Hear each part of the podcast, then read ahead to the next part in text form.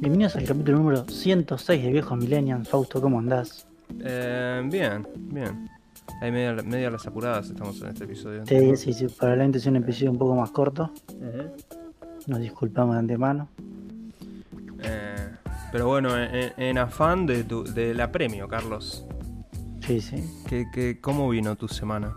Bueno, eh, en primer lugar, bueno, este fin de semana fue largo, yo me fui a Pinamar, a la casa de mi novia, y mi novia me hizo ver una película que yo jamás había visto. Mi Sí. novia es fanática, va, no sé si es fanática, pero se ha visto todas las películas de Disney. Yo no puedo creer que no hayas visto esto. Claro, yo nunca vi, estamos hablando de La Sirenita, la película original de 1989, La de dibujitos. Sí. la de dibujitos exactamente. Creo que este año va a salir otra, algo así, tengo entendido. Ahora sale una live action. Eh, yo nunca la había visto, así que por primera vez vi esta película. Aclaro, yo nunca vi casi ninguna película de Disney. No vi El Rey León, no vi. ¿No viste el Rey León? No, no la vi. ¿Qué, qué- dónde estabas en la época en la que todos teníamos VHS, Carlito, del Rey León y todo tirado por ahí? Y no sé, yo hacía otras cosas, justo, jugaba la pelota. Pero bueno, eh, primero y principal, me sorprendió la animación. Siendo una película de 1989, muy buena calidad de animación tiene. Disney animaba muy bien. Sí, sí, pero no solo anima muy bien, sino que tiene muy buena calidad de animación comparado con ah, o sea, películas de animación de ahora. O sea, porque está bien, tiene un estilo más antiguo, sí, pero se ve mejor que muchas esas películas, no sé, de Minion y eso, que vos me dirás, técnicamente está muy bien hecha, sí, pero Y, pero es- artísticamente es- Bueno, pero es- estás comparando algo que está hecho a mano, porque en aquella época era todo a mano, de hecho. sí, sí. Pintado a mano también, o sea, no. Creo. No, pero eso, para mí artísticamente me parece increíble. Eh, obviamente es la película Sirenita, no, no vamos a pedir una historia Para, muy, pa, pa, pa, para, pa, pa, pa. Es muy buenísimo. interesante, pero no, no, me, me quedé sorprendido con la animación, la verdad, Te me pareció muy buena. La viste en latino, quiero creer. Eh, sí, sí, mi novia me dijo que la tenía que ver en latino. Por supuesto, o sea, ya te, ya te sabes de memoria al bajo el mar. Ah, esa canción, sí, sí. Es buenísima esa canción.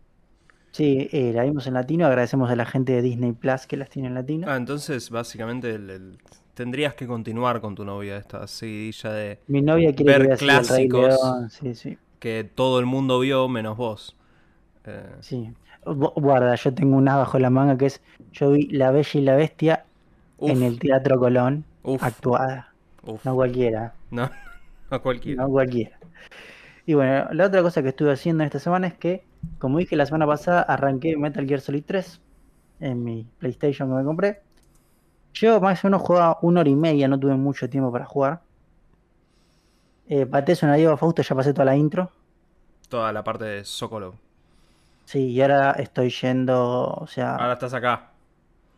claro, Sí. aparece que- de vuelta. En el tráiler para los que están observando. Que contiene Aparece- spoilers para Carlitos, perdón. De vuelta a Ocelot. Y. A ver, mis opiniones sobre todo esto son las siguientes. Es un juego del 2004, ¿sí? Y es bastante duro. O sea, no, no hay, o sea, hay un salto entre el 2 y el 3 en lo que es a jugabilidad, pero sigue siendo duro. Sobre todo el tema de esas decisiones de cámara, de tercera persona y primera persona medio raro que se hace el juego. Como tercera primera. Que tenés como ciertos momentos en el que el juego intenta ser como un tercera persona. Pero el juego después es lo- tercera persona, no entiendo. No, pero te lo mezcla con un montón de partes que son top down. Pero eso sos vos. Si apretás Sí. el stick derecho, cambiás el estilo. No, pero no me gusta el otro estilo porque es raro. Pero, Porque pero es manual. Si no lo querés top down, te tomá la cámara común. sí, pero la cámara común no se mueve como las de ahora, a eso me refiero. Te la movés vos con la palanca. Sí, De hecho, bueno, o sea, en realidad si vos querés la visión original íntegra de Kojima, tenés que usar la cámara isométrica.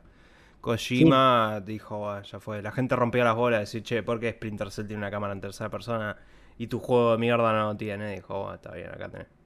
No, no, eso sí, lo que yo me refiero es que no se maneja de- con la suavidad, por así decirlo, que las cámaras después de Half-Life 2, por ejemplo. Que para mí marca un antes y un después en lo que es a manejo de cámara. Y así que eso un poco me molesta. Es, sí es un juego que tiene muchos avances en lo que es a, no sé si opciones, pero por ejemplo tenés el camuflaje, tenés 3 millones de camuflaje, puedes personalizar un montón de cosas que son no tenía. Medio falopa el tema de cómo te curas, pero bueno, es mentalidad. Es más involucrado que comerte una ración. bueno, O sea, sí, pero digamos que tiene un tiene como un pie más en la realidad que Snake de repente parando después de que le pegaron un cañonazo, decir, uh, espera que me como un sándwich Nada, y estoy libre. ti- tiene un pie en la realidad, pero también tiene un pie en el tipo se sutura ahí en solo en el medio, un poco. bueno, es, es, es, es- es Big Eh, lo, que, sí- lo que sí me voy a quejar es, tiene un- muchísimas cinemáticas, Fausto. Yo jugué a más o menos una hora y media Sí. y la mitad fueron cinemáticas. No, estás totalmente fuera de sí. No, la tiene- no son cinemáticas. Tiene muchas cinemáticas y Yo lo peor este es que, jugué mucho. o sea, está buena la historia, yo no voy a decir que no, porque lo reconozco. Creo que es la mejor historia de todos estos en el sentido de que es la más entendible. No, pero además de que para mí está buena, a mí me gusta el contexto histórico, todo, pero le falta un por 12 de velocidad en las animaciones. Eh, pero es el Y contexto. Bueno, esto, si no me equivoco, Fausto, ese es el inicio de la saga temporalmente, ¿no? Correcto, es el primer juego cronológicamente Lógicamente. hablando de toda la saga de Metal Gear. Eso está bastante bueno porque hay un par de o sea, jefes que aparecen en otros juegos, que acá vas a entender quiénes Sí. son. Eh, obviamente lo voy a terminar. Es medio raro eso porque en How Long to Beat eh, dice que tardás 16 horas en terminarlo, pero el video de YouTube tarda 8. Y No sé. saltea todas las animaciones. No, no, no saltea ninguna animación, ya me No fijé. sé, qué sé yo. Hay muchas formas de terminar estos juegos. Son, son, es- bueno, o sea, es- aparte son juegos viejos, ya están recontra explotados. Sí, sí, eso sí. Eh, Pero después lo que, lo que sí es, o sea, a ver, entiendo las dificultades técnicas de la Play 2, pero que cada 20 pasos tenga una pantalla de que me cambia como una mini carga, me molesta un poco. Bueno, pero eso es parte, porque vos recordás, o sea, Metal Gear Solid 2 era impresionante y corría a 60 FPS. Para Metal Gear Solid 3, que ellos querían hacer una jungla, inicialmente trataron de usar el motor de Metal Gear Solid 2, pero no andaba ni, ni a palos. Eh, entonces tuvieron que hacer un motor nuevo. Y el juego corría a 30 FPS, o sea, se sentía peor al controlar el 3 en Play 2 que el 2. Eh, o sea, vos lo estás jugando infinitamente mejor que cuando yo lo jugué cuando salió en 2004, porque lo jugás en Play 3 que es 60 FPS. Eh, pero e- es un juego que naturalmente está empujando al límite a la pobre Play Sí, sí. 2. O sea, yo te entiendo lo que vos decís, pero la realidad es que es eso o nada, qué sé yo. Eh, y después eh, lo que te quería preguntar es así más en términos del tono, porque obviamente tiene muchos homenajes a lo que es James Bond y eso, o sea, es más como... Es más un homenaje al cine Metal Gear Solid 3, te diría, que los otros. O sea, en No. lo que has visto hasta ahora. Yo creo que el tono está bien. A mí, a ver, lo que más me gusta en realidad de lo que vi hasta ahora es todo el tema de que usan muchas armas y cosas de Guerra Fría. Y estilo de la Guerra Fría tiene mucho. Y eso me gusta, porque es algo que me gusta a mí, o sea, todo ese momento de la historia. Pero creo que está bastante bien el tono. Por ahí a veces la falopean un poco, por ejemplo, acá estamos viendo el taller y esta muchacha rubia, cuando te la encontrás por primera vez, Eva. es como, sí, es como. De su gente se fue como cinco cuadras Bueno, más. pero eso, es, Kojima. pero eso es Kojima, número uno. Empecemos por ahí. Eso siempre, Kojima siempre fue así.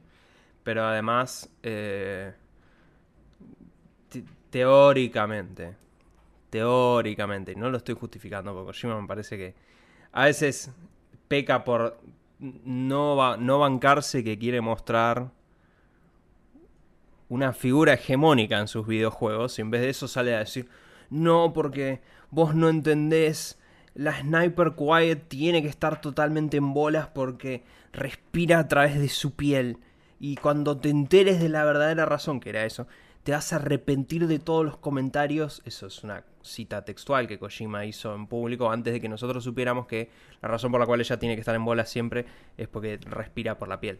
Pero, o sea,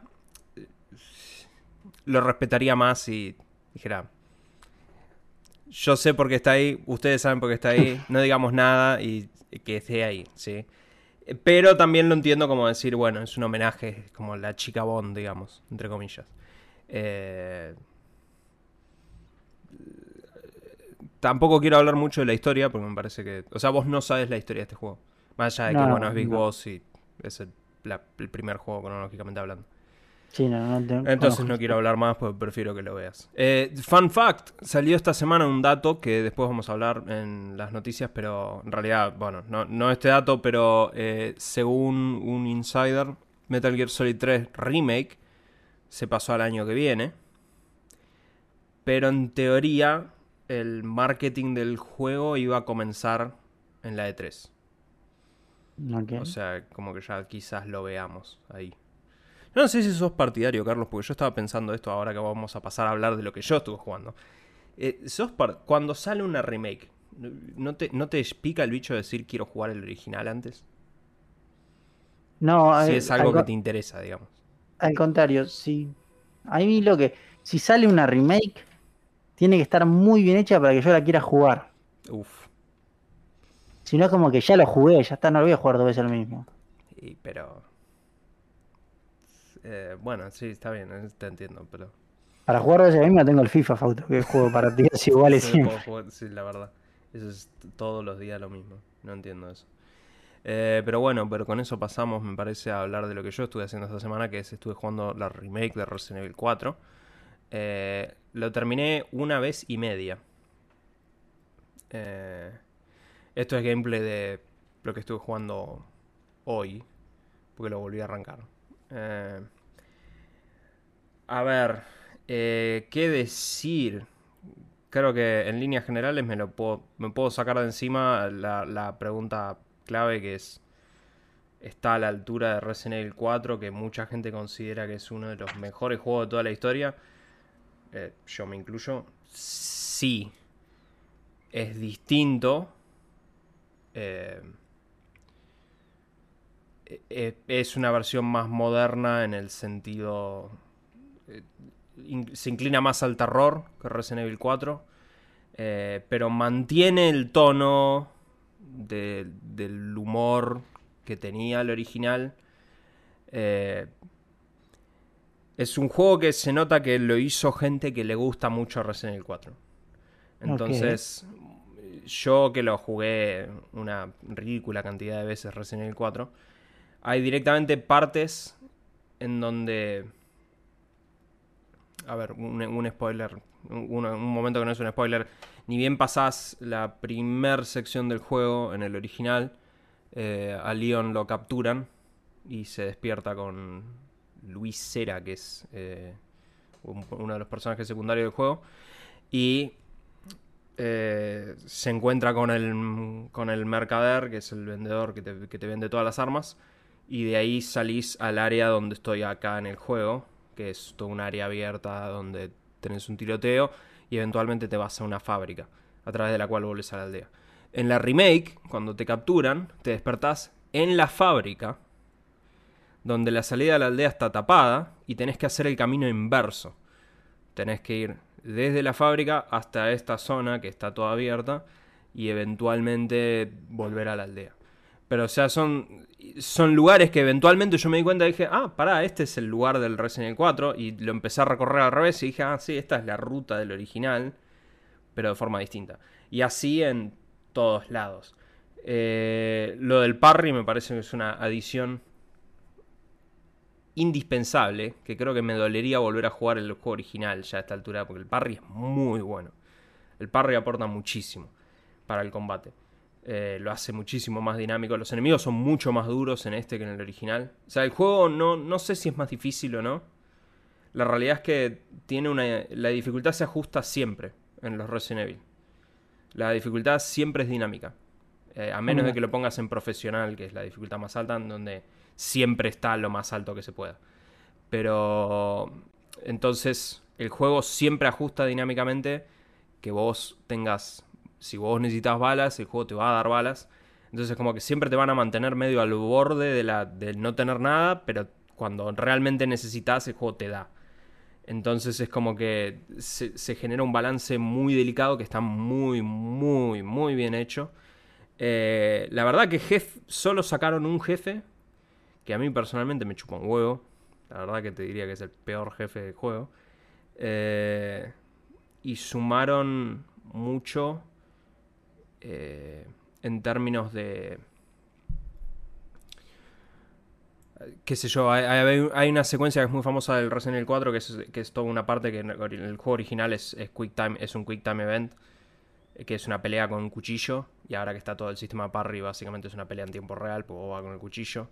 Eh, hay misiones secundarias en el juego que... qué sé yo. Las hice todas en mi primera vuelta. Y ahora que estoy jugando por segunda vez y no estoy haciendo ninguna de esas misiones secundarias y lo único que estoy haciendo es ir derecho, eh, puedo decir que el juego es abismalmente más corto si no te dedicas a explorar y tratar de encontrar todas las cosas para poder comprar todas las armas, porque ahora hay muchísimas más armas que antes. O sea, ahora el juego es como que trata de darte una razón para volver y explorar zonas, cosa que en el original no pasaba, porque en el original ya está. Pasaste una zona y listo, ya está, seguí. Eh, pero la verdad que es... O sea, yo, tenía muchísimas expectativas para este juego. Y quiero decir que este juego estaba, estuvo al nivel de mis expectativas. O sea, eso, eso creo que es el mayor veredicto que puedo dar, que es, yo soy una persona que es muy enferma y terminé Resident Evil 4 demasiadas veces. O sea, incluso los, días antes de que saliera el juego, lo volví a terminar en la Switch y después lo volví a terminar en VR. O sea que lo realmente, lo dije la semana pasada, pero yo puedo cerrar mis ojos y reproducir Resident Evil 4 a esta altura. Y este juego cumple todo eso con creces.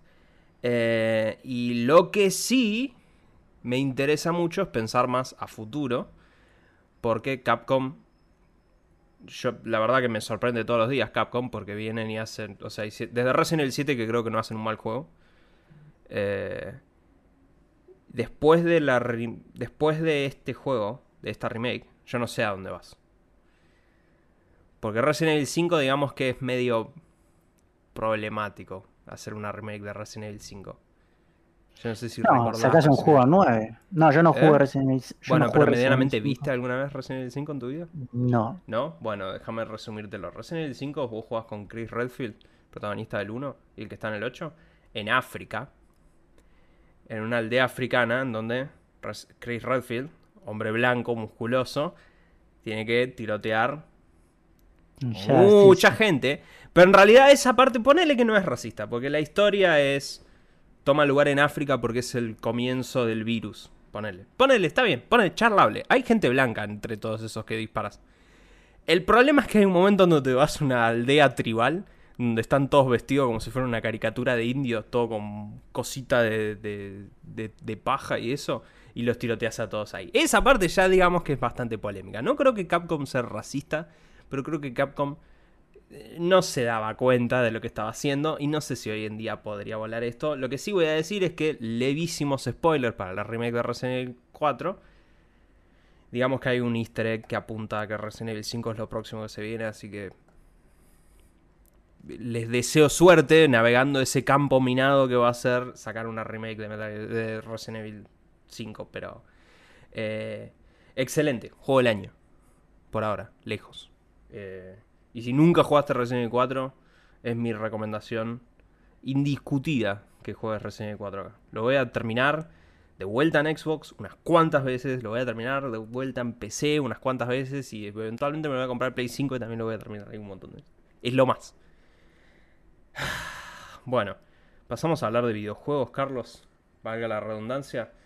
Eh, otro episodio más en la novela interminable de si está o no se va a aprobar la compra de Activision Blizzard. Eh, bueno, estuve escuchando la perspectiva de un abogado. Aparentemente lo que dije... El ente británico básicamente, lo es súper resumido esto, pero la realidad es que dudo que en nuestros oyentes se encuentre algún experto legal.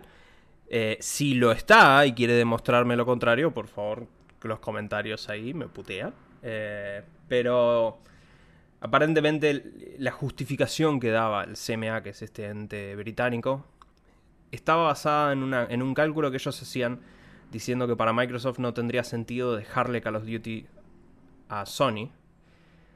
Y la cuenta que ellos hacían era que 5 años de profits generados, o sea, de ganancias generados por sacar Call of Duty, serían mayores que lo que perderían en un año por sacar Call of Duty. De PlayStation. Lo cual no tiene sentido. Porque no puedes medir 5 años de ganancia contra un año de pérdida. Tienes que medir 5 con 5. O sea, sí, obvio, sí, 5 años va a ganar más plata en 5 años que lo que pierdo en uno. Eh, Microsoft aparentemente discutió este punto con la CMA y la CMA dijo ya públicamente que no ve problemas con la adquisición en lo que es el mercado de consolas. Lo cual deja abierto todavía el mercado de cloud. Pero sospecho yo que eso ya es ya es otra charla, porque la realidad es que los proveedores de cloud son muy pocos y Microsoft ya firmó acuerdo con todos. Menos Sony, pero eso es un problema de Sony. Eh, voy a hacer un paréntesis, porque la semana pasada recibí un comentario de este podcast. Eh, eh, felices de que disfruté a Rosalía en la Palusa. Esta es la coca de Rosalía. yo ya la probé. Spoilers, es horrenda. es como, uff, no, no, no me acordaba lo fea que es. Es como...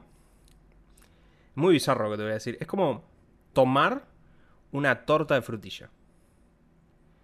Es, es, muy raro. O sea, lo tomás y es como decir, ah, comí un bizcochuelo recontra cargado de frutilla. Eh, así que la banco a Rosalía, pero no banco su coca. Eh, bueno, qué sé yo, la verdad. En teoría, ya este mes debería ser el último que hablamos de esta basura. Yo ya lo hemos expresado incluso en este podcast. Yo estoy podrido a hablar de esto. Eh, el tema es que todas las semanas pasa algo nuevo. Sí, ya está apuntándose a que se va a probar. Sí, yo creo que lo interesante sería ver si esto se puede aprobar, porque no lo anoté acá, como decir qué cosas que hice en la semana, porque tampoco capturé gameplay, y la verdad que tampoco es que me interesó tanto como para capturar gameplay, pero probé la beta de Diablo 4, que es un juego de Activision Blizzard que sale en julio, creo, junio, julio, el mes es con J, señores, perdón. Eh, pero la realidad es que Diablo 4 yo probé y qué sé yo, es, otro Diablo, es igual al anterior, pero pero ahora tiene un 4. Este, pero lo que voy es ese juego por ahí sí llegan. Si todos los procedimientos legales empiezan a caer medianamente ahora este mes, tal vez llegan y tal vez Diablo 4 sale en Game Pass, con lo cual te ahorras 12 lucas si te interesa Diablo de comprártelo. No sé si va a salir día 1. Sí, sí. No hay acuerdo de marketing en No, no. Perdón. No, si llega y se aprueba, no ah, sé si va a salir día 1 en Game Pass, eso me refiero. Capaz llegue seis meses después. No, no. Si se, si se aprueba la compra, va a estar en Game Pass día 1. Sí, el tema, sí, sí, estoy 100% seguro. Van a meterlo el día 1 en Game Pass. no pueden con Call of Duty, por lo que ya hemos discutido en este podcast de eh, que hay acuerdos de marketing que le impiden hacerlo, pero va a llegar el día 1 eso. Eh, lo cual sería interesante. Tengo amigos que creen que sería un golpe duro a Sony, pero creo que ellos están sobreestimando el valor de Diablo como franquicia hoy en día. Sí, además que esa gente no juega tanto en, en consolas, más de PC. Diablo 3 entiendo que en consolas está muy bueno. Yo lo jugué muy poquito. O sea, yo jugué todos los Diablos en PC. Y de hecho, jugando esto dije, muy lindo, eh, tengo que jugarlo en PC. Y por suerte hay crossplay, así que de última se puede jugar ah. cooperativo con consola. Pero, eh, no sé. Otra empresa eh, quiso sacar novedades esta semana y esto es Nintendo que sacó un gameplay de 10 minutos, ponele, de Zelda. Sí, del nuevo Zelda. Del nuevo Zelda, sí. Sí, de King, sí Tears, of the Kingdom. Breath of the Wild 2, para los amigos. Eh, a ver. El, gameplay es un gameplay de, que, la realidad es que no te spoilea nada. O sea, si por alguna razón hay alguien pensando que no quiere ser spoileado en este juego, mi primer comentario es eh, spoilearte qué. Pues es un juego de Zelda, la historia no importa, no es como me digas, no, bueno, para Metal Gear no quiero saber el final. Bueno, no, sí, ya sé, pero esto no es eso. Pero eh, es más acerca de cuatro poderes que tiene Link, igual que eran los poderes que tenía en el anterior, no me acuerdo si eran cuatro. Eran cinco, El- me. Ok, el del, del magnet. Bueno, no importa, tenía poderes en el anterior. Y bueno, ahora tiene más poderes Link. Eh, entre esos poderes tenemos una cosa que le permite regresar el tiempo. Cosas. Eh, tenemos otro poder que le permite subir a los techos por arte de magia. O sea, si, si estás bajo En un cueva. techo, claro, o sea, puede ser una cueva, puede ser un techo, siempre y cuando vos haya un espacio lógico al que puedas subir teóricamente, si, si lo haces, podés bucear eh, en, en- en el- la materia y salís en el techo. Eh, y adicionalmente a eso, ahora hay un poder que te permite fusionar cosas como armas y eh, pegar cosas para construir Cosas. cosas, claro, barquitos, eh, autos. O sea, lo que confirman es que esos autos que se veían en el tráiler efectivamente son cosas que haces vos con este poder místico. Carlos, yo quiero saber qué opinión te merecen todas estas cosas que puedes hacer en Zelda. Eh, a ver, en, yo creo que el tema de fusionar eh, cosas, por ejemplo, el, el auto y eso y las armas, es algo, es un game changer. O sea, va a cambiar cómo juegan y además, sumado a esto que puedes como volver el tiempo atrás de ciertas cosas, es muy para ver un video de YouTube, como pasaba en el primer Zelda, que dicen, no, mira, esto lo podías hacer si usabas este poder y este, bueno, eso es. Y para mí, o sea, va a ser muy divertido y todo. Ahora, si eso me, me completa a mi Zelda, yo diría que no. Yo diría que se ve, obviamente se ve exactamente igual que el anterior. ¿sí? El mapa, las islas estas que flotan, capaz hay islas que son buenísimas, pero las que le mostraron, la verdad, no llamaba mucho la atención. Y no sé, hay que ver después los pases y cómo son el juego en sí, pero yo creo que los poderes que están están muy buenos, son súper ingeniosos, va a ser súper divertido. O sea, a mí me muestran eso y digo, ok, yo lo compro. Ahora, que vaya a ser lo... Ni, o sea, que se acerque a lo bueno que fue el anterior, por ahora lo dudo. Yo voy a ser polémico acá, supongo, evidentemente en, con- en contra de tu opinión, pero a mí todo esto la verdad que me bajó considerablemente el hype. Porque después de tantos años decís, bueno, está bien, acá está la novedad. ¿Cuál es la novedad? Podés pegar cosas. ¡Wow! Podés pegar cosas y hacer armas. Cuando se te está por romper el palo, puedes darle una piedra y ahora no se te rompe. Y eso se llama, estamos contestando, toda la gente que se la pasó llorando de que la ruptura de armas era una bosta, en el cual me incluyo, porque la ruptura de armas es una bosta. ¿Por qué mierda no dejas que las armas no se rompan? En vez de inventar toda esta cosa de los palos. Y la realidad es que, a mi criterio, lo mejor que tenía el Breath of the Wild 1, porque los dungeons eran malísimos comparados con los celdas tradicionales, que tienen dungeons. Muy creados a mano y todo eso. Entonces yo lo único que estaba pretendiendo en una secuela de Breath of the Wild es que tenga dungeons más hechos eh, a medida, hechos a mano. Lo cual me- no sé si tenemos, porque la verdad que puede ser que Sí, se no, hayan sí. pasado todos los años haciendo esta cosa de combinar ítems. Básicamente estaba hablando con, estábamos hablando con un amigo de decir, eh, básicamente los tipos deben tener una matriz en donde dicen palo con palo, palo más largo, palo con piedra, piedra, y así. Cada vez que viene uno que crea una cosa, de repente entra por la habitación y dice, no, boludo, Jorge, metió un palo largo. Y dice, no, la concha de tu madre, Jorge, hay que abrir la matriz de vuelta. Y ahí van y te hacen todo y tienen que hacer esa cuenta. O sea, eso es lógico que se hayan tardado seis años en hacer eso, la verdad, porque si tenés que combinar cualquier objeto con cualquier objeto, porque los ejemplos que dan acá, al- el palo con una piedra, bueno, ponele, pero el escudo con un hongo, ponele, eso es una bizarreada.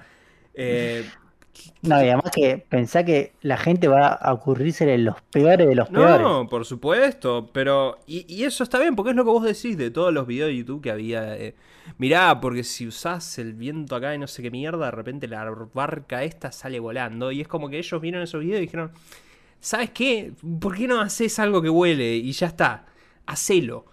Pero todo esto a mí la verdad que me la baja, porque a mí lo que más me gustó de Breath of the Wild era explorar poder explorar un mundo.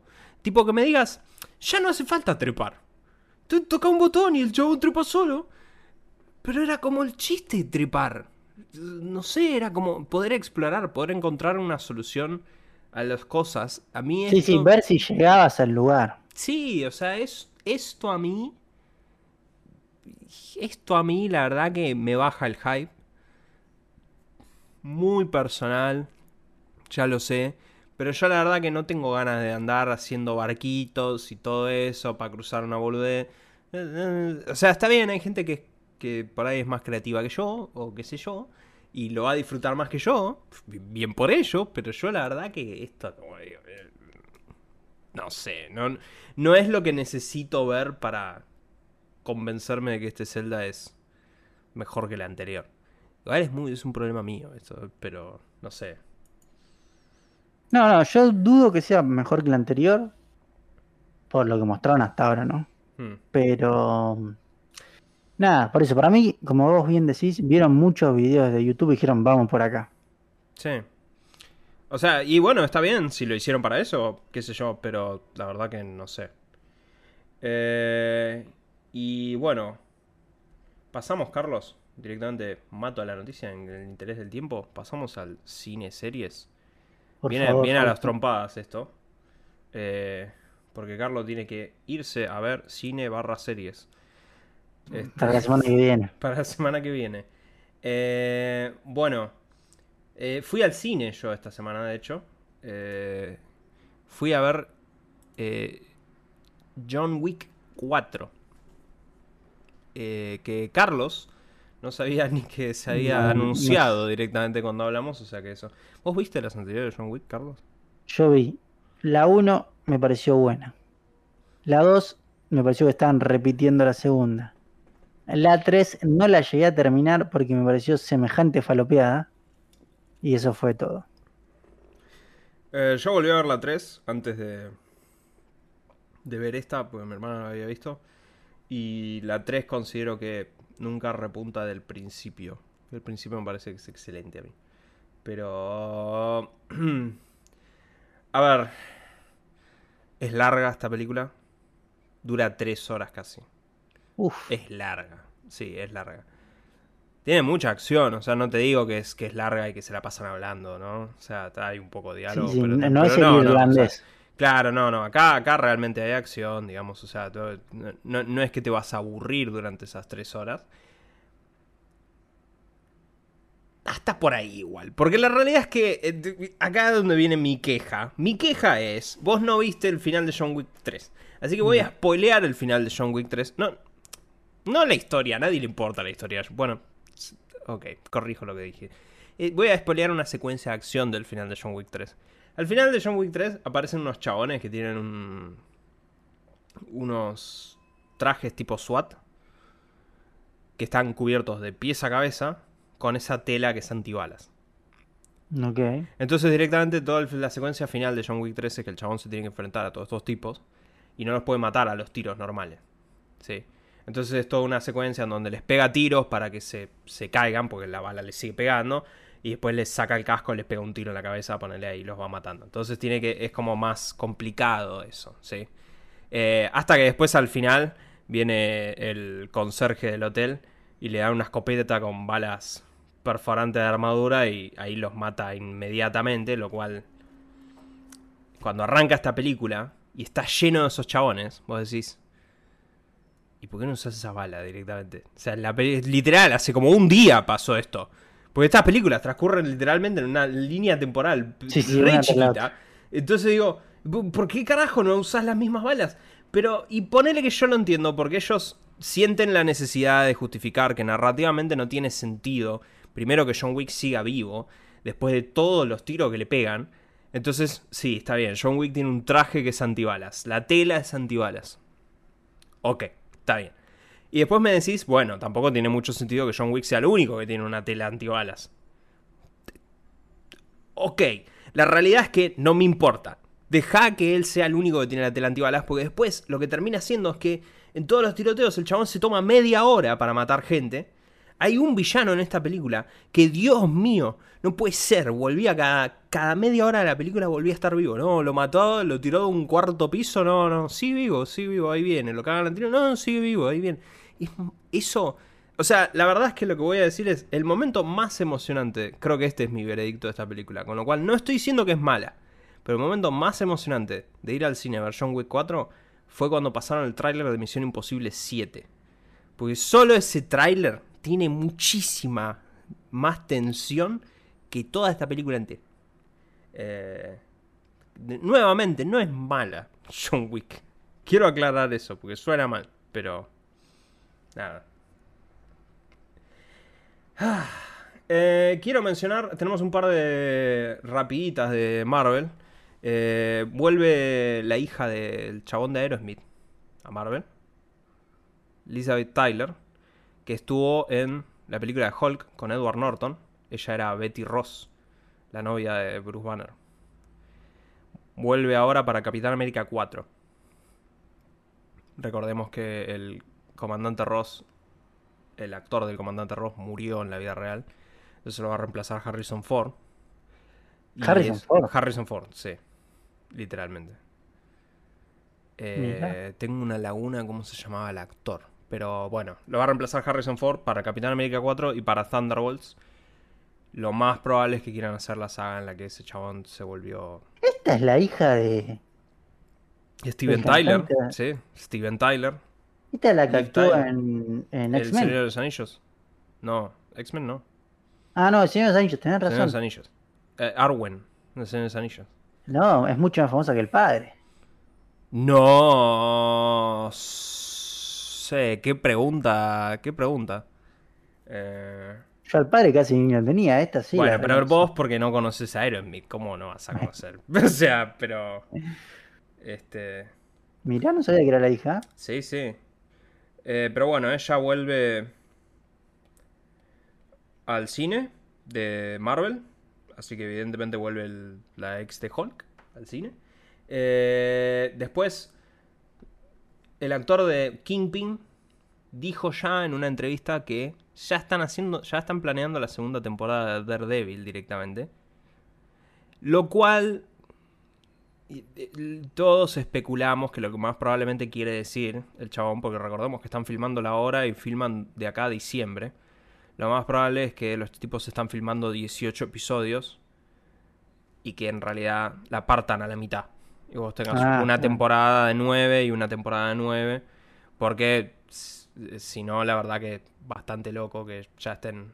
Que ya le hayan dado primero luz verde a una segunda temporada sin, sin sacarla. Y número dos, que le hayan contado a él. Ah, eh, pero bueno. Eh, nada. Y por último, también mencionamos la semana pasada que se fue la BP de Marvel. La mujer que había trabajado en todas las películas desde Avengers 1. La, Argentina. Exacto, la Argentina, Victoria Alonso. Bueno, pero ¿sabes por qué se fue Carlos? La realidad es que no hay una respuesta oficial, ¿sí? O sea, esto es todo... No, perdón, esta es la respuesta oficial. La realidad es que no es 100% creíble que esto sea la respuesta real. ¿Me está diciendo Fausto que la contrató América TV? No, no, no, no, para eso lo tienen a Tinelli ya como director de programación. Pero eh, el tema es que, según Disney, la echan porque ella fue productora de Argentina 1985. ¿Y qué tiene que ver? La película que estuvo nominada Bueno, ¿qué tiene que ver? Que Victoria Alonso es una productora de Disney de hace millones de años. Ah, no puede ser 1985 es de Amazon. La verdad que Victoria es medio estúpida porque claramente no podés ir a producirle una cosa a cosa. Es como decir, no, yo soy un ejecutivo de McDonald's, pero ahora me voy a, voy a hacer un par de hamburguesas en burger, boludo. Me van a echar, obviamente me van a echar. O empiezo a hacer publicidad, oh, mirá qué rico, el Whopper es riquísimo, una cagada el Big Mac. Y obviamente te van a echar, hermano. Eh, bueno, pero por ahí sea para Amazon ahora. No creo, yo calculo que si Warner tiene medio dedo de frente la van a llamar. Porque ya se sacaron a James Gunn, ahora la sacan a ella y ya digamos, básicamente de a poquito van cooptando Marvel.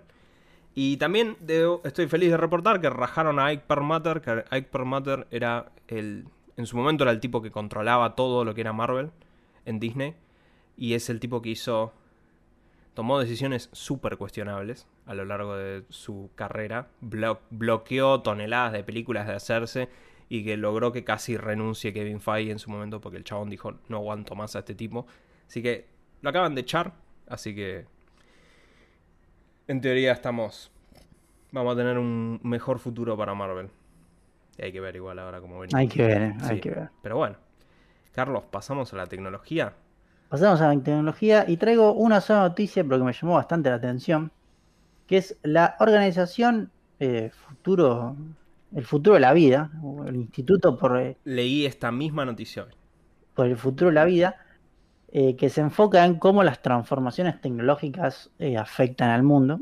Sacaron una carta firmada por más de mil personas, influyentes obviamente del sector tecnológico, estamos hablando de Elon Musk, Steve Wozniak, o sea, gente medianamente conocida.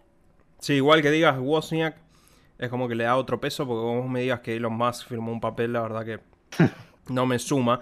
Ahora que me digas un tipo que medianamente respetable como Steve Wozniak, ah, bueno, ok, eso es otra historia. Eh, en el cual piden que se eh, detengan los avances en inteligencia artificial, o sea, que se dejen de entrenar inteligencias artificiales, creo que con un mínimo de seis meses, para que se cree una, un comité, por así decirlo, establezca ciertas normas sobre eh, la ética y muchas cosas más del desarrollo y entrenamiento de inteligencias artificiales para minimizar, dicen ellos, los daños que van a causar las inteligencias artificiales. Las leyes de Asimov quieren poner, básicamente. Quieren crear. Ya están hechas, o sea, quieren hacer más. sí, bueno, pero eh, esto es distinto. Asimov no se imaginaba esto. Asimov se imaginaba robots. Es un poco más peligroso, creo a ver, eh, por un lado, es lógico que intentemos buscar. A mí me parece perfecto esto, pero me parece que es tarde. No, no, yo no solo digo que es tarde, me parece que es tonto en el sentido de que vos tenés grandes avances que da empresas gigantescas. Hablamos de OpenAI, de Microsoft, Google, pero también un montón de desarrollo que esto que es gente en su casa. Claro, claro. O sea que es incontrolable, ¿sí? Y no es, a ver, sí, necesitas, requerís mucho poder de cómputo, pero también las criptomonedas requieren mucho poder. Ya sacaste la pasta de dientes. Nada puedes volver a meter adentro del, tubo, digamos. Sí, entonces, la verdad para mí no tiene mucho sentido lo que están pidiendo. Y, y menos, que menos en el sentido de que lo que probablemente le falta a la inteligencia artificial hoy por hoy es la monetización. Es crear algo que la gente sea tan dependiente de eso que vos lo pagues. Lo pagues directa o indirectamente, ¿sí? Todavía eso no, no se llega a generar. Por ejemplo, si tenés ChatGPT, que vos me decís, está la versión paga, pero tampoco es como que mucha gente la usa. Puedes crear una versión que sea como con anuncios y que guarde tus datos, pero tampoco. O sea, falta el clic de una idea de decir, en esto hay que usarlo. Pasa que el advert, el, lo que vos decís de, de, los ads y eso, y la verdad que ya no son tan valiosos en un universo donde no estás googleando y no ves todos los links sponsoreados.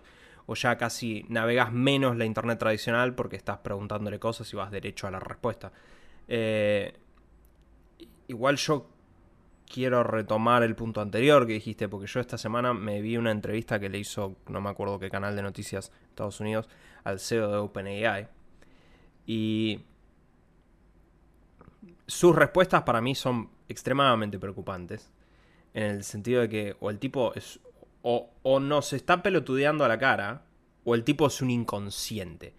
Porque la persona del, del coso le dice explícitamente, bueno, pero vamos a un ejemplo que, literalmente me va a tocar lidiar esta semana con ese ejemplo que no lo sé, que es el tema de la docencia.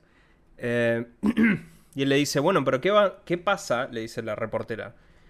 Dice, hoy en día tenés docentes que están recontra sobreexigidos. Que me consta, viví con docentes toda mi vida, entonces los veo. Yo sé que eso es así. Y que ahora vos le pedís que al pibe que te escriba un ensayo de algo y cinco pibes van y se lo piden a la OpenAI, lo pegan y ya está, y te lo mandan. Y ahora el docente tiene que leer todo como 14 veces para darse cuenta, intentar darse cuenta si eso es OpenAI o no. Eh, y el tipo, su respuesta a eso es, no, pero yo hablé con un par de docentes que me dicen que están contentos porque como están tan ocupados, le pueden pedir a la OpenAI que le explique a los chicos. Digo, pero eso es un inconsciente. Primero, eh, ¿qué, respuesta es? No, yo conozco gente que no le molesta. Eso no es una respuesta al problema. Y después el tipo se la pasa diciendo que sí, que si esto se va de las manos, se puede apagar, porque está todo hosteado en un server. Es, no, ya está. Vos ya la cagada, ya te la mandaste, porque como vos bien decís, no son los únicos que tienen inteligencia artificial, son los, son los más avanzados, sí, pero estos ya demostraron el concepto y obviamente que gobiernos alrededor de todo el mundo y personas alrededor de todo el mundo están replicando esto y deben estar mejorando. O sea que ya fue. Esto ya fue y esto ya es inevitable. Ahora estamos en una caída. De hecho, también leí una noticia que no la metí acá, que un tipo se suicidó. sí, sí. Porque el asterisco es, obviamente esta persona tenía problemas, ¿sí? Pero, pero, eh, no pretendo burlarme de un suicidio, sí, yo sé que es algo serio, pero el tipo venía con una paranoia de que el cambio climático es, estamos yendo a un evento catastrófico y el mundo se va a destruir, lo cual tiene razón, eh, y que la única solución era que tomen más el cargo las máquinas y las inteligencias artificiales, porque los humanos no van a soltar estas porquerías que están destruyendo el mundo, lo cual, de nuevo, para mí tiene razón. Eh, entonces el tipo empezó a hablar con una inteligencia artificial a través de una aplicación, eh, con un chatbot, y dice que eventualmente el chat le dijo al chatbot que se sacrificaría si con eso el, el, chatbot podría resolver estos problemas, y el chatbot le dijo que sí, que se mate. Y de hecho, el mismo diario que reportaba todo esto se empezó a hacer, porque hay un montón de chatbots en esa aplicación, me la bajé para ver qué onda y le empezó a, empezó a hacerse pasar por una persona deprimida y que dice que en muchas oportunidades los chatbots le decían que se mate directamente y ninguno de todos esos le, le dijo, che, necesitas ayuda profesional. Entonces, me parece que la intención está bien, debería haber algún tipo de regulación de todo esto, pero ya fue. Sí, es que, a ver, yo voy a, para cerrar esto voy a dar un ejemplo muy claro. Esta semana, este fin de semana, recorrió por todo el grupo de WhatsApp y todo una foto. Del Papa. Del Papa. Mucha gente creyó que era verdad esa foto. ¿Sí? La foto está increíblemente bien hecha. Tiene unos ciertos detalles en el crucifijo. Pero eso son. Pero eso, de hecho, las fotos del GPT-3 eran mucho más. te dabas cuenta muchísimo más fácil. Ahora, ahora con, con, todos los nuevos modelos. No, no, los nuevos modelos de Stable Diffusion son increíbles. Y, y mucha gente se la comió. A ver, esto es de vuelta muy difícil. Hay que encontrar el camino. En realidad yo voy a ser súper sincero. El camino ya está de lo que va a dar plata. Yo no quiero tocar mucho ese tema, pero junten pornografía e inteligencias artificiales y eso va a dar muchísima plata. Sí, pero eso como sucedió, pero como sucedió siempre, a ver, los VHS fueron por algo, el video streaming en internet fue por algo. Sé que suena feo esto. No, no, pero a ver, bueno, en eso tenés razón de que todos los formatos de medios se deciden por la pornografía. Pero el problema, de hecho, es que la pornografía ahora eh, tiene un problema monstruoso. Porque vos ahora podés agarrar la cabeza de cualquier persona, la voz de cualquier persona en hacer un video pornográfico. Con lo cual, estás, estamos al borde de arruinarle la vida. Actores y actrices. Son boleta todos, todos, todos. Cualquiera que haya puesto su cara lo peor no es eso, es. Lo peor es que te puede hacer un. O sea, puede ser un video de cualquier persona, no tiene que ser un actor. No, no, cualquiera. O sea, cualquiera. Entonces, ya está, o sea, y va a llegar un momento, que a muy corto plazo, donde vos no puedas distinguir si ese video es real o no. Entonces, eso que, no sé, que pasa a menudo, dicen, se filtraron fotos de tal, ya no es que se van a filtrar fotos, se van a crear Sí. fotos. Y ya va a ser indistinguible. O sea, para- es, que, es que para mí sí los países van a tener que empezar a poner algún tipo de legislación o algo. Alguien va a tener que intentar hacer algo. Sencillamente porque el potencial eh, delictivo incluso con esto es monstruoso. O sea que al- no sé ni cómo se hace eso. No tengo ni idea si es siquiera posible regular esto. Es muy Es difícil. muy difícil. Pero me parece que si, si los gobiernos del mundo están viendo esto y nadie está despierto y medio preocupado por todo esto, la verdad que están todos recontra locos. Eh, pero bueno, qué sé yo, Carlos. Eh, la verdad, una poronga todo. Este, pasamos a hablar de algo mucho más boludo. Por favor, Fausto. Por favor, porque lo necesito para mi pobre corazón. Y lo que puedo decir es, felizmente Gran Hermano se terminó.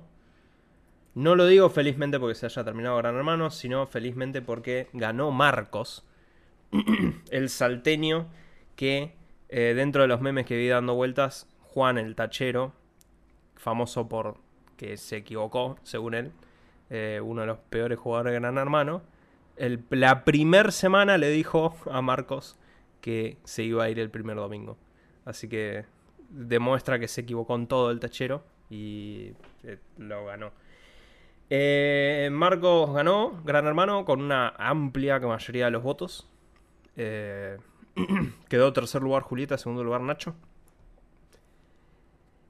Este hombre sigue demostrando que es más bueno que el Quaker, literalmente, ¿sí? Porque cuando sale, a- ayer lo entrevistaron, hicieron una, este, un, un- un último debate con todos los participantes. Y le preguntaron qué, qué va a hacer con la plata. Porque le dan una casa y además le dan 19 millones de pesos. Y él dijo que siente que recibió tanto amor por la gente, dice, que quiere de alguna forma retribuir. Su familia ya tenía un comedor, entiendo yo. Con lo cual dice que, mm, que va a ver cómo, pero que va a gastar la plata en, en ayuda para... En la caridad. Claro, o sea, va a poner en caridad o se va a armar un comedor o lo que sea.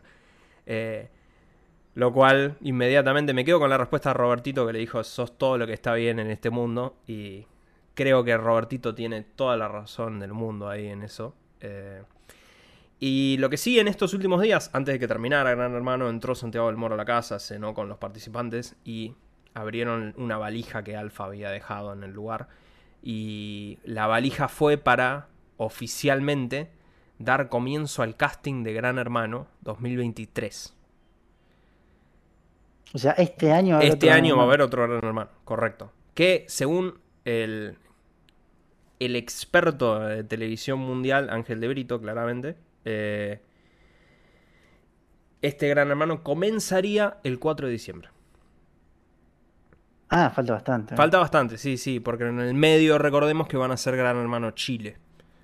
Y lo van a, van a usar esa casa para Gran Hermano Chile. ¿Cómo? ¿Van a ir los chilenos acá? Claro, claro, porque el tema es que la inversión que hizo Viacom se considera es la casa más grande que tienen en Latinoamérica para ser Gran Hermano. Ah, Porque creo que son más de 2.000 metros cuadrados en total. eh, todo lo que es el estudio y la casa, o sea, el estudio que lo rodea. Entonces los chilenos van a tener que venirse hasta acá. Y cuando los eliminan, se tienen que tomar un avión y venir. Y llegan al programa al otro día, literalmente. Eh, así que si querés bardear a los chilenos, está en Martínez, la casa de Gran Hermano. Así que te, va a quedar bastante fácil para hacer eso. Eh, yo creo que diciembre la gente se va a ver olvidado. O sea, la gente va a estar manija. La final de Gran Hermano tocó los 31 puntos de rating directamente. O sea, se fue al recontra mega hiper carajo con lo que es la televisión en términos de rating. Eh, así que... Nada. Fin, el fin de una era. eh, Podemos decir que fue un producto verdaderamente exitoso. Uf, recontra exitoso. Eh, y podemos decir que ganó el bien. Por, por fin. En algo, al menos en este mundo horrible. Eh, Eh, Fausto, para, Sí. para cerrar esto, gran hermano, me gustaría hacerte la pregunta crucial, sí. que es se terminó. Sí. Para vos, ¿quiénes de estos participantes que dejó esta edición va a trascender en el medio Alfa. alfa? o decís? Alfa. Alfa es el verdadero ganador de Gran Hermano. Voy a ser sincero, o sea, Alfa es el, el- el más relevante. Romina hay que ver porque es como estuvo en la política. No me sorprendería que encima en un año electoral la veamos en una boleta, digamos, porque decir, mirá, Romina Gran Hermano, y algún boludo va a agarrar la boleta y en vez de darse cuenta que está votando el futuro del bendito país, va a decir, oh, la chica Gran Hermano, y la mete ahí adentro. Eh, así que eso puede ser. Del resto, la verdad que yo creo que Marcos, por cómo al menos demostró ser durante estos cinco meses dentro de la casa de Gran Hermano, no es una persona que busque la vida pública. Por más que lo vayan a buscar, no creo que sea una persona que busque el, el- el foco. Tal vez hay otros, qué sé yo, Coti esos que por ahí tal vez sí, pero la realidad es que no creo que tengamos mucho más eh, gente que perdure. Igual puede ser que me equivoco, hay gente que ha salido Gran Hermano en las primeras semanas y se- se ha vuelto famoso, así que qué sé yo. Eh, pero bueno, Carlos, demos por cerrada la fase random. En, nuevamente en pos del tiempo, estoy mirando el reloj y me estoy poniendo nervioso. No, Eh, ningún problema. Así que. Pasamos a las recomendaciones. Dígame. Sí, por mi lado eh, voy a recomendar la nueva aplicación que sacó Apple, que es de música clásica, ¿sí? Y, o sea, ¿por qué voy a recomendar? Porque cuando uno quiere escuchar música clásica en los Spotify, Apple Music, lo que sea, está muy mal ordenado, no puedes buscar por compositor. Bueno, todo eso fue pensado y Apple sacó su nueva aplicación exclusiva para música clásica, eh, súper recomendada, tiene obviamente en calidad high res, todo, y puedes buscar por compositor, que lo agradezco muchísimo. Ok. Eh, bueno, yo de vuelta voy a la boludez un poco más, pero no tanto esta vez. Yo en su momento recomendé un video de, de Dan Olson, un youtuber que se llama Folding Ideas, que es este era acerca de que él explicaba todo lo que eran los NFTs Mm, y lo de los criptos porque era un robo. Lo vi varias veces, la verdad que es un video excelente. Eh, bueno, acá hizo un video que se llama eh, The Future is a Dead Mall. El futuro es un Shopping shopping, muerto. shopping muerto de Centraland y el metaverso. O sea, este video es acerca del metaverso y específicamente acerca de Decentraland, que es eh, el metaverso, lo cual es, un- es- es muy debatible, pero es el metaverso sencillamente porque es el que está atado a todos los bitcoins, todas esas pelotudeces, sí, o sea que es, es el que más se pone como, digamos, candidato a metaverso, que yo no sabía hasta que no vi este video. Eh, Decentraland es obra de argentinos. O sea, Eh, me alegro mucho que están ahí afanando guita a todo el mundo. Pero, así que nada, lo recomiendo en el sentido que, de nuevo, dura una hora cincuenta, ponele. Pero es muy interesante, está muy bien llevado y es una muy buena explicación de qué es toda esta porquería del metaverso y eh, en, en todo lo bueno y todo lo malo que tiene. eh, que es en realidad es todo malo, básicamente. Pero bueno, ahí tenés, si querés saber qué, de qué va el metaverso, eh, este video está muy bueno. Así que nada, hemos llegado al final, a las trompadas, pero hemos llegado. disculpamos por lo, lo corto No hay problema. Eh, sí, quiero, quiero, me parece que no podemos cerrar sin hacer- hablar del elefante en la habitación. Jay Mamón, inmediatamente después de que nosotros grabamos el podcast, se hizo más pública la denuncia. Así que no lo cubro por una falta de tiempo y porque digamos que está todo medio ahí Sí, no, por ahí la semana que viene. Mi novia está súper concentrada analizando ese tema. Ah, bueno, entonces, pero Carlos, haberlo dicho antes, la semana que viene vamos a traer un análisis de toda la situación de Jay Mamón. Así que bueno, eh, adiós. Adiós.